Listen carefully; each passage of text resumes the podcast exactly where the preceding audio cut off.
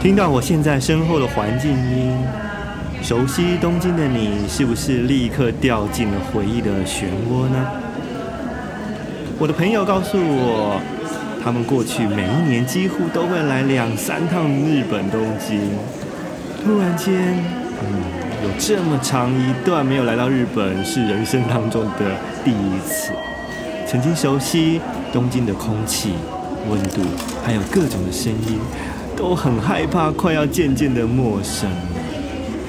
但是我相信，如果你真的很爱东京的话，一听到现在这样的背景音，马上会想起这是在哪里，对吧？三、二、一，张维中的东京模样。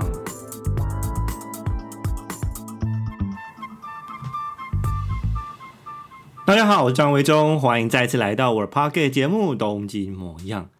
刚刚大家听到的那一段背景音呢，是在东京车站。而且呢，更确切的说，如果你是一个非常熟悉东京车站的人呢，你会知道后面的叮咚叮咚的声音是来自于新干线售票口的。嗯，出入口。过去，如果你常常从东京搭乘新干线去日本其他地方玩的话，我想应该对这一段背景音很不陌生。在上个月九月下旬的时候呢，我从东京出发。嗯，进行了一趟非常短暂的两天一夜的小旅行。嗯，虽然说是旅行，其实我真正的目的只有一个哦，就是要去一个我想要去的地方，而且想了很久。本来呢，这个地方是要跟呃一些朋友一起去的。那我的朋友呢，是从台湾要准备过来，一起去那个地方。结果没想到，今年因为新冠肺炎疫情的关系，就没办法来成日本。所以呢，嗯，就这个计划一直延宕下来。后来到一个月前的九月下旬的某一天，我突然间福至心灵，决定，嗯，好吧，明天就去。所以呢，就有了一趟这样的小旅行。是去哪里呢？我们继续听下去吧。この电车は东北新干线夏の郡山行きです。次は上野に停まります。Ladies and gentlemen, welcome on board the Tohoku Shinkansen. This is a National Super Express bound for Koriyama. The next stop will be Ueno. 我搭乘的新干线是东北新干线，要去的地方呢是大概。呃，距离东京一个多小时的车程哦，就会抵达的那须盐原。不过我要去的地方其实并不是要去那须盐原游玩，而是要去呃靠近那须盐原的另外一站哦，Kuroiso Eki。那在 Kuroiso Eki 这一站呢，有一个地方叫做 Ems Yard 哦，它是奈良美智所创立的美术馆。我刚刚有说，其实我虽然是说两天一夜的小旅行，但是也不能称得上旅行，因为我真正的目的地也只有去这一个美术馆而已。通常啊，如果要去那须玩的话，最好是自己有驾车开车哦。那如果是呃从台湾来的朋友呢，当然就是可以换国际驾照，开车自驾可能会是比较好玩的一个方式。因为这里的交通啊，在那须盐原很多的地方啊，其实是比较不方便的哦。去那须盐原玩的朋友啊，通常会去选择啊，去住一个好的温泉旅馆，或者是一个嗯有附温泉的大饭店哦。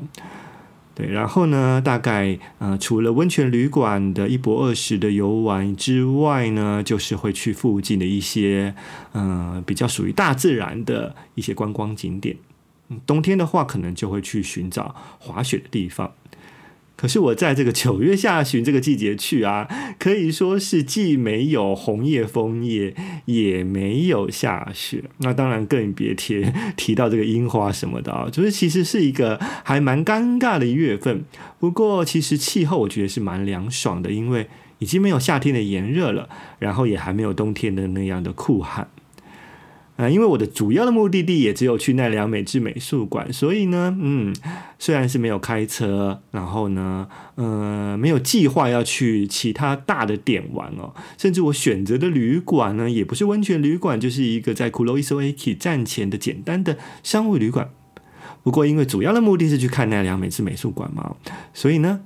也觉得还蛮满足的。这个 NCR 的奈良美智美术馆其实开幕应该还不到两年哦，我不知道大家是不是已经有人去过了哦。嗯、因为其实台湾人啊、香港人都还蛮爱奈良美智的。如果你已经去过了，或者你正准备想要去，希望在疫情平息之后可以来到日本前往的话呢，那么请跟上我的脚步，就让我们重返那一天我走向奈良美智美术馆的路上吧。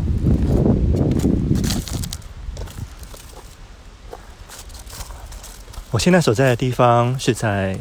那须，那须盐原附近呢。最近这两年有一个非常为人所知的景点，就是大家都知道喜欢的艺术家奈良美智，在这边开了他的美术馆。这个地方其实真的非常的偏僻啊，如果你从东京坐新干线的话呢，大概七十分钟左右吧，先到那须盐原站，然后呢，呃，你可以选择再搭一个电车到下一站啊，就是普通的电车。不过从最近的一站想要来到这个奈良美智的美术馆 N y a 呢，其实还要花蛮大的功夫，因为它其实在蛮偏僻的一个乡乡野中间哦。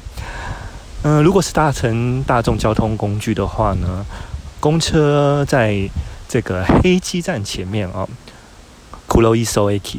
前面呢，其实有公车，不过几乎是两个小时才会有一班。那我今天来呢，其实有看好的时间就是，嗯，我抵达这个纳须盐原的时间大概是十点多哦，那就在这个 Kuroiso Eki 附近的。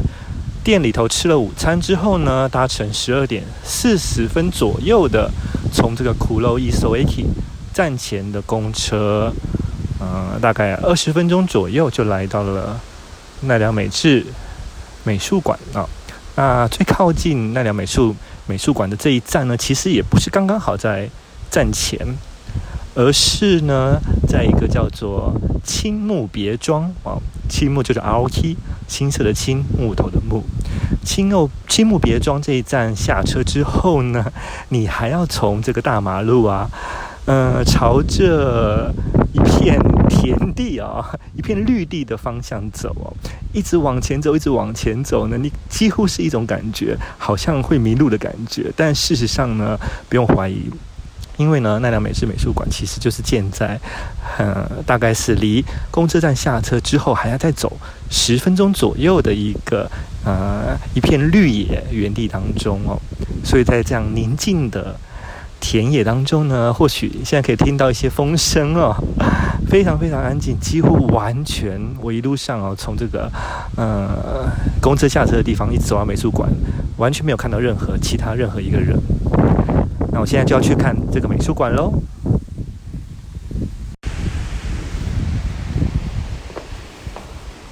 我现在已经走进了美术馆室内了，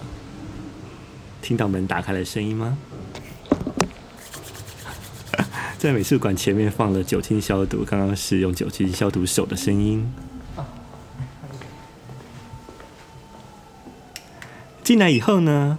啊。售票是用这个自动贩卖机要买票，那就是选择你要的呃张数，然后我记得应该是一千五百块左右吧，就购买一张票。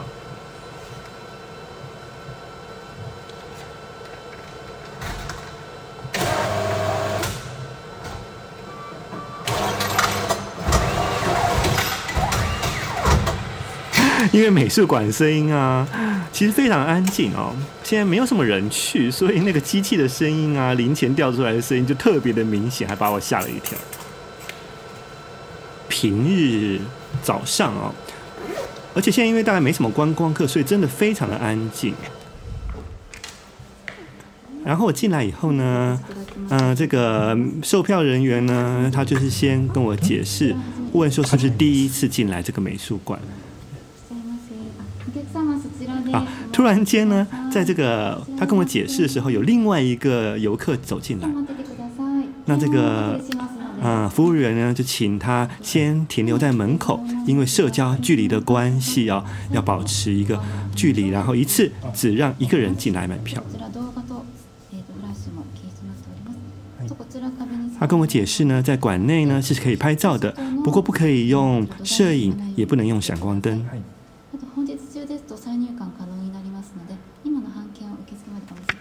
然后呢，只要是这个票，一天之内你都可以随意的进出哦。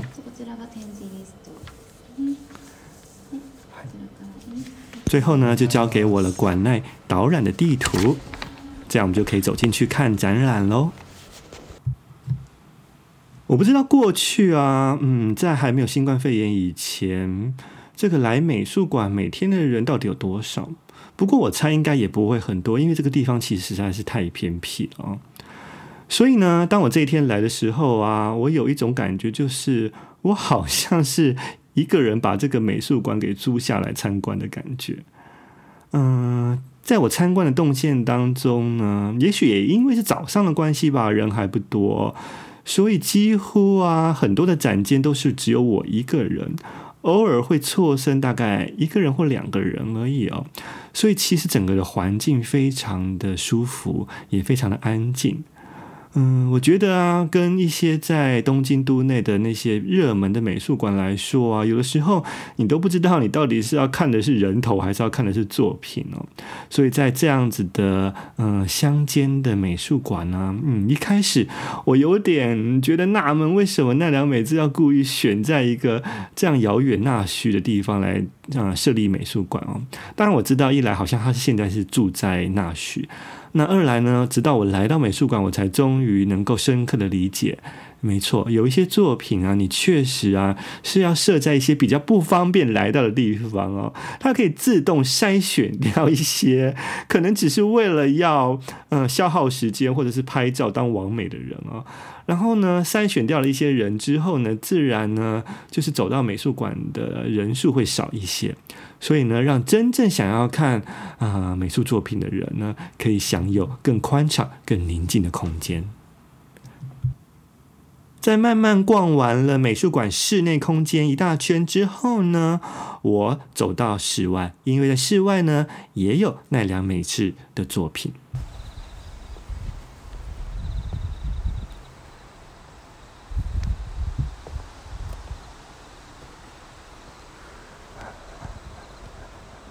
美术馆的占地非常的宽阔，不过实际上它只有一层楼的空间。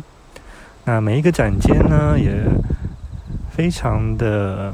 豪华，可以这么说。对于每一个作品的呃放置的空间呢，都给予非常辽阔、开阔的感觉哦。所以作品在很宽阔的空间当中的视觉感、穿透感也特别的好，更能够凸显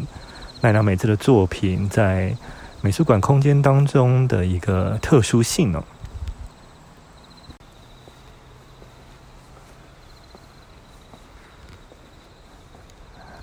虽然我是统称说奈良美智美术馆，不过它的正式的名字是 NACardo。在这个美术馆当中呢，事实上不只是奈良美智的作品，也有其他一些奈良美智所挑选的其他艺术家的作品在展出。当然，大部分还是他自己的作品哦。有一些是呃属于照片的部分，有一些是画作，那也有雕塑的部分。大部分的作品的展间其实都是可以拍照的，有少数两个空间里头所展示的东西是不能够拍照的。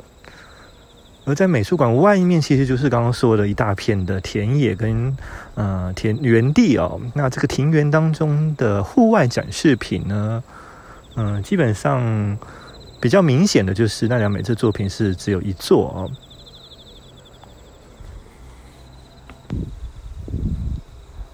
逛美术馆室内空间，其实呢，差不多一个多小时就可以逛完。当然，如果你要每一个作品很仔细、很仔细的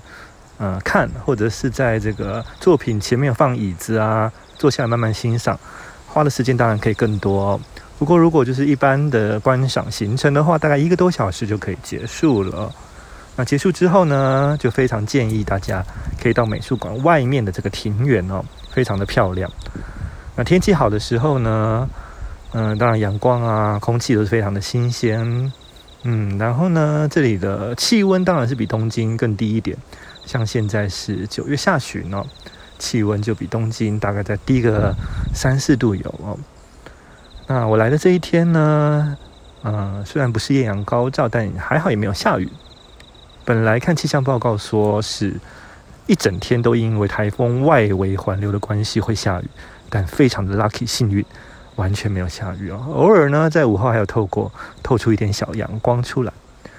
所以在看完美术馆内部的作品之后，到外面的庭园散步，那感觉还非常的棒。美术馆呢，在最近呢开了咖啡馆。这个美术馆的票，你是一天之内都可以无限次的进来。因此，你可以先大致的逛完一圈美术馆作品之后呢，嗯，就可以到外面的庭院走一走。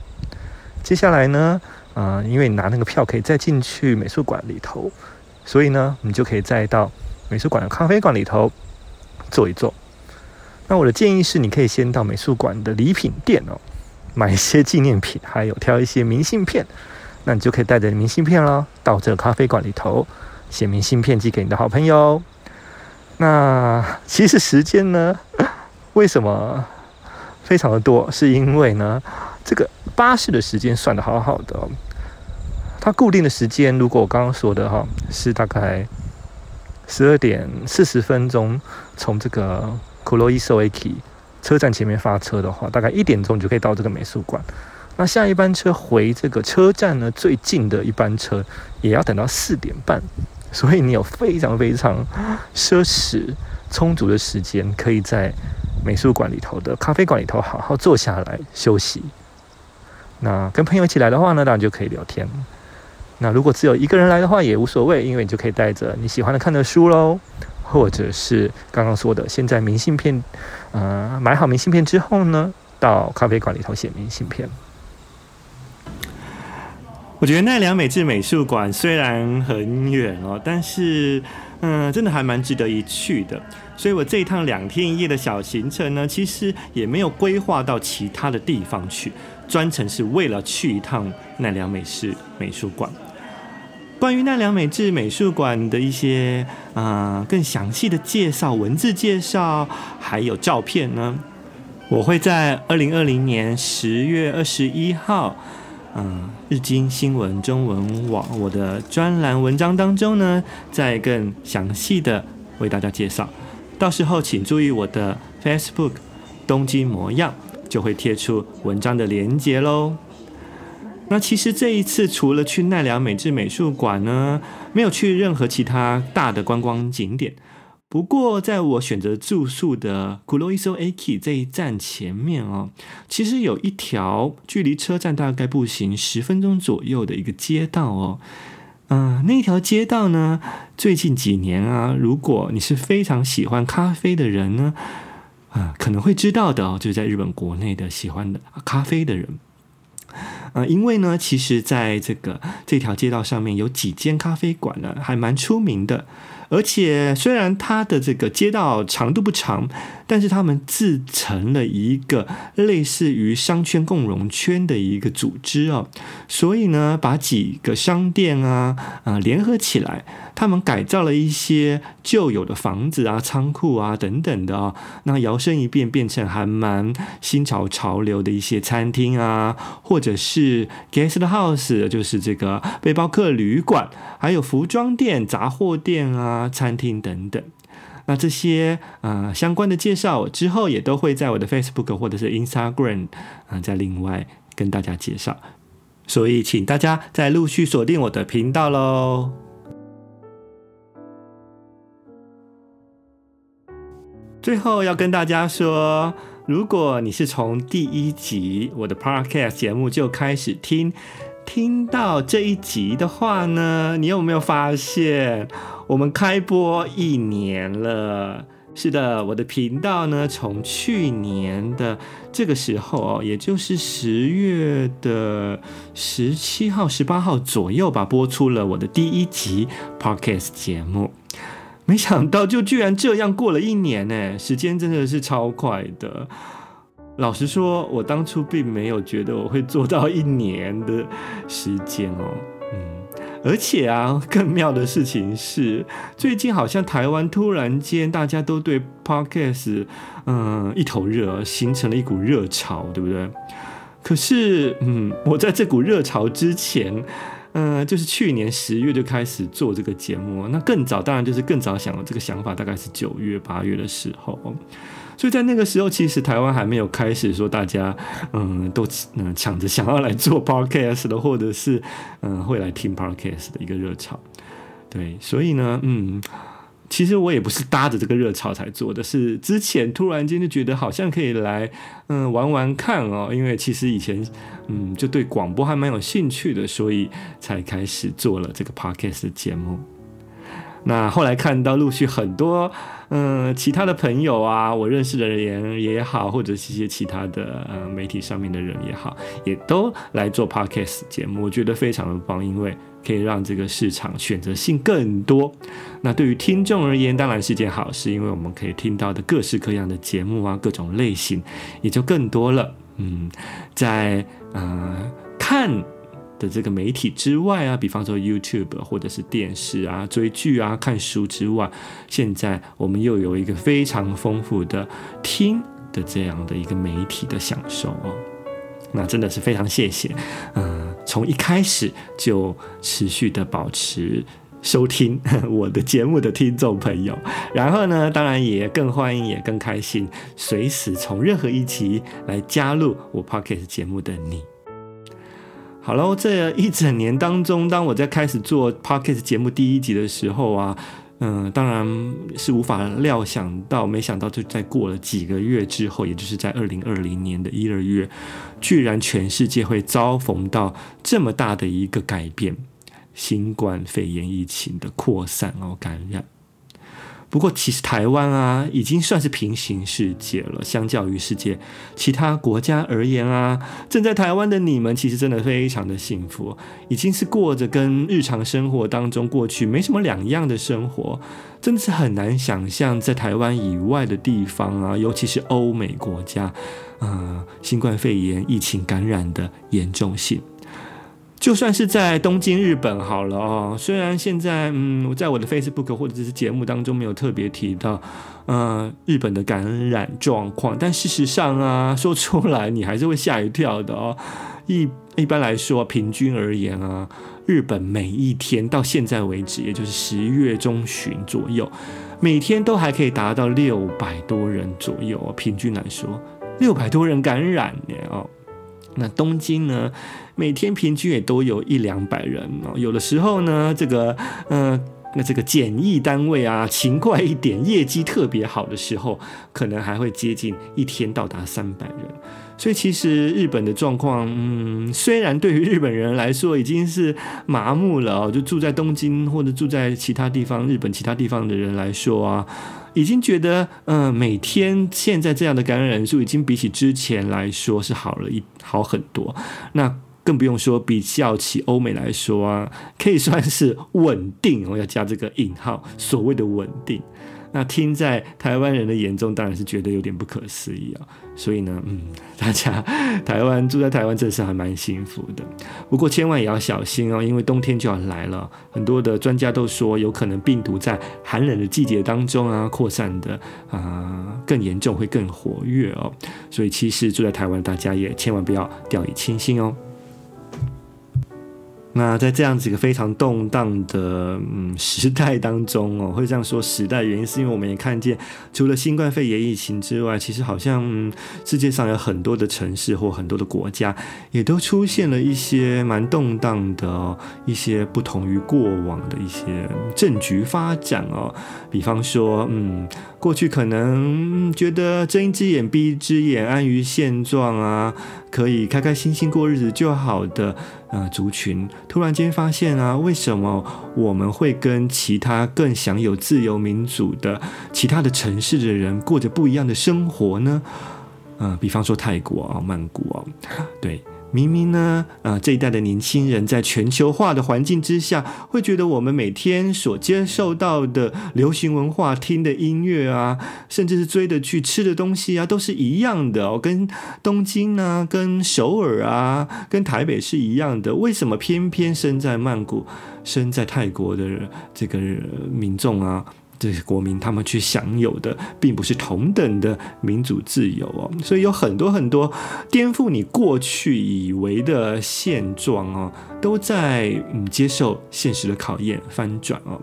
那。除此之外呢，身在台湾的我们也会因为这些新冠肺炎疫情的关系啊，或者是我们面临啊，就是呃，比方说两岸关系、对岸的一些呃政治威胁等等，我们也会意识到，我们过去安于现状的生活啊，其实都不是那么啊、轻而易举可以获得跟维持的哦，其实是要花很大的力气才可以继续保持我们想要的生活。过去呢，你以为的那些东西，可能都会在未来，啊、呃，被颠覆了，需要去挑战。所以，到底明天以后会变成怎么样呢？其实我们真的是说不准的一个时代啊。所以呢，在这样子不安的日常生活当中的去年开始呢，我开始制作了呃 Podcast 节目，希望可以透过我的声音呢，嗯，偶尔啦，就是一两个礼拜一次这样子的一个透过声音的媒介，可以带给大家一些嗯疗愈或者是安慰的感觉。我觉得，呃，那也是一件非常令人开心的事情。好了，那就希望大家在接下来的日子，我们也都要健健康康，然后保持好我们开心的心情去面对，嗯，充满挑战的每一天吧。嗯，好，今天的节目就到这边为止喽，谢谢大家的收听，我们下回见，拜拜。